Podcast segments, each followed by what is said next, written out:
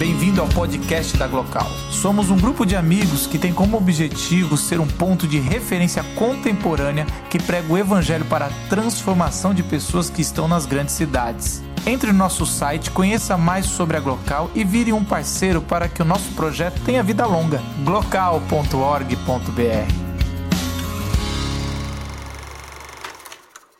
Eu fiquei responsável de talvez encerrar aqui a, com uma reflexão e tentar trazer o paralelo da arte de rua a uma espiritualidade ou alguma ação baseado no princípio espiritual.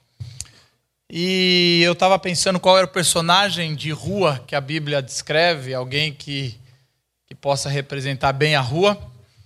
E só veio, veio um nome muito forte de João Batista, o cara que está no Novo Testamento, mas é o último profeta do Antigo Testamento. O grande elo entre a lei e a graça, o cara que abre os caminhos para poder o Messias chegar, o cara que veio do deserto, a rua.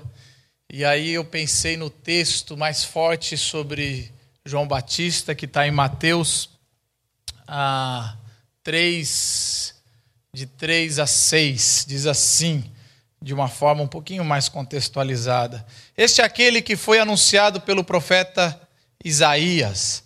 Voz que clama no deserto, preparem a rua para o Senhor. Façam vielas retas para ele. As roupas de João eram feitas de pelos de camelo e ele usava um cinto de couro na cintura. O seu alimento era gafanhotos e mel silvestre. E ele vinha, a ele vinha gente de Jerusalém, de toda a grande São Paulo e de toda a região ao redor do Jordão e do Tietê. Confessando os seus pecados, eram batizados por ele no Rio Jordão. João Batista era esse cara que não se encaixava no sistema era um cara que não dava liga com a sociedade, era um cara que foi excluído, tão excluído que foi para o deserto, tão, tão excluído que não, não cabia na sociedade, não era alguém que poderia se conectar ao padrão que se espera ah, de um profeta.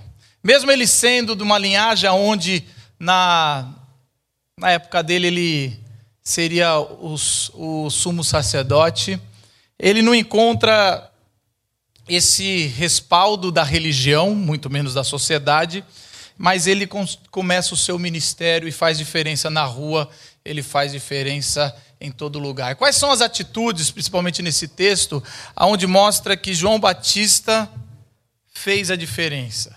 A primeira coisa é que fala que a voz clama. E use a sua voz, como João Batista fez.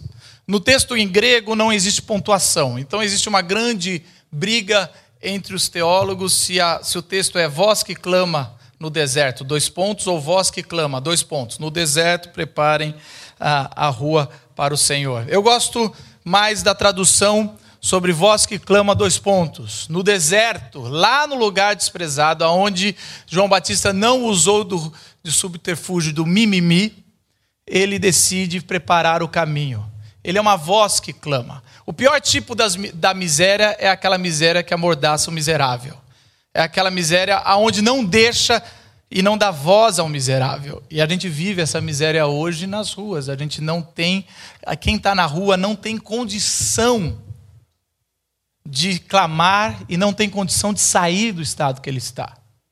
É muito bonito, do, de trás dos nossos computadores, do Facebook, nós escrevemos: ah, seus bandos de vagabundos vão trabalhar, cada um tem as para de, de é, esse estado onde quer ajudar, mas num estado onde oprime de tal forma as pessoas, onde elas não conseguem se locomover, elas precisam de vozes que clamam, clamam por ela.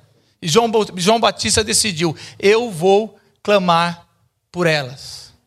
E a voz ela clama num lugar onde a religiosidade já tinha sido vendida por Roma, para Roma, né? Aonde os ah, saduceus, os, os, religiosos que trabalhavam no, no templo, já tinham feito um grande acordo. João Batista não se vende, se afasta, vai para a rua e faz o que ele deveria fazer. A voz, ela clama.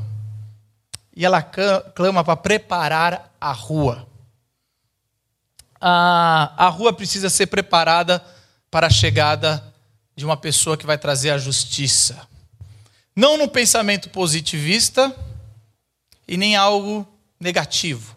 Eu gostei da música aqui das meninas, que elas falam que elas poderiam ser a princesa, a menina, um pensamento. Eu posso me iludir, trazendo o melhor dos mundos, ou posso também ser super depressivo e só pensar no negativo. E essas são as duas visões que geralmente nesse mundo polarizado a gente tem. Ou a gente pensa, não, o mundo vai dar tudo certo, não se preocupa não.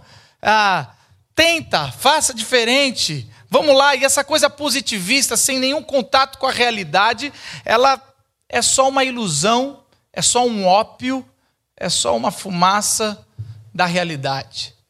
Mas podemos também enxergar o mundo de forma negativa. Nosso pessimismo, que joga lá para baixo, onde ah, você só joga mais peso, aonde você só joga mais angústia para quem te ouve. O pensamento de João Batista é um pensamento messiânico. Prepare a rua para o Senhor. Prepare a rua para o Senhor, porque vai vir o Messias do deserto. No deserto vai vir alguém. Eu prefiro ter uma visão futurista do Messias. Alguém vai vir nos ajudar. Porque nem é um pensamento. Gente, está vazando o seu áudio aí em cima, pessoal do som aqui para baixo. Obrigado. Nem é uma visão ah, super positiva, aonde pensa que ah, a coisa vai dar tudo certo. Mas também não é negativa dizendo que, olha, acabou a esperança. É, nós fracassamos como sociedade, mas haverá alguém que nos salvará do caos que causamos. É uma visão messiânica. É uma visão aonde a gente consegue enxergar uma esperança. E essa esperança se constrói, não é uma esperança que a gente se senta e espera. É uma esperança que se constrói sinalizando um novo reino, algo que está por vir. E por último, ele, ele fala para é, encurtar as veredas, endireitar, fazer becos ou fazer vielas rápidas, encurte o caminho do Senhor. Seja um sinalizador do reino aonde as pessoas da rua ou a rua possam encontrar Deus de forma mais rápida. É interessante que a gente o nosso senso de justiça, eu estava conversando lá na vila esse domingo, o nosso senso de justiça é um senso deturpado. Porque quando eu era criança, meu pai tinha um chocolate na mão, e se ele tinha um chocolate, eu e meus dois irmãos, ele falava: Não vou dar nenhum chocolate, esse chocolate eu não vou dar para vocês, porque senão eu teria que dar para os três. Então eu não dou para ninguém. E eu ficava muito frustrado e falava: Pai, dá para mim, eu não conto para meus irmãos.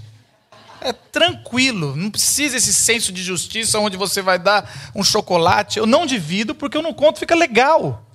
Eu, eu não vou comer na frente deles, mas meu, se meu pai me desse, eu iria comer na frente deles porque não tem graça comer o chocolate sem humilhar o irmão, dizendo, é, ele me deu.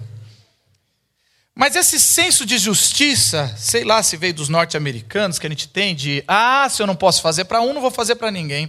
A gente usa isso para o nosso cotidiano, a nossa vida e a nossa sociedade. E acaba vivendo a, uma sociedade de justiça aonde não tem um pingo de misericórdia. O reino de Deus inverte isso. Ele fala: não dá para você fazer para todos, faça por um com excelência. Faça por um o que você não pode fazer por todos, mas faça, incute essas vielas, para que essa pessoa enxergue Deus de forma mais rápida e ela esteja pronta para quando a rua ou quando o Messias voltar e seja a voz que clama. Na rua, são duas coisas que é difícil encontrar: companhia e um lugar para tomar banho, se higienizar. São duas coisas que é difícil ah, encontrar na rua. A gente, quando a gente sai para a rua sozinho para comer, você encontra muitas pessoas, mas nenhuma companhia. Você senta numa praça de alimentação de shopping center, você está lotado de gente e totalmente solitário. A rua também, ela geralmente ela revela o lixo da sociedade. É lá que, que põe o, o penúltimo passo de um lixo aonde está.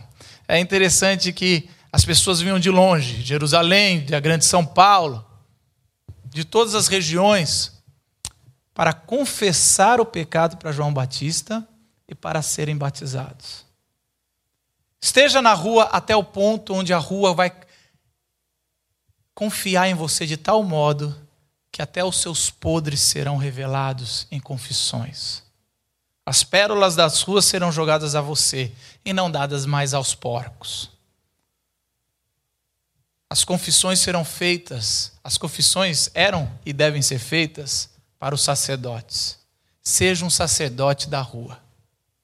E por ser o sacerdote na rua, purifica a rua. Ao batizá-la, traga uma nova cara, traga roupas limpas, espiritualmente falando e materialmente também. Esses são os profetas, os que andam pela rua. João Batista não estaria num teatro, tampouco numa prefeitura e nem pensar numa igreja. Ele está andando nas ruas, mas ele não faz da rua a sua utopia. Ele não faz da rua o seu trono final. Ele sabe que o Messias vai trazer justiça e um novo reino vai ser estabelecido. E nunca mais encontraremos uma criança na rua. Nunca mais encontraremos alguém abandonado sem companhia. Todos serão batizados, lavados pelo sangue do Cordeiro. Abaixe sua cabeça, eu gostaria de orar por você.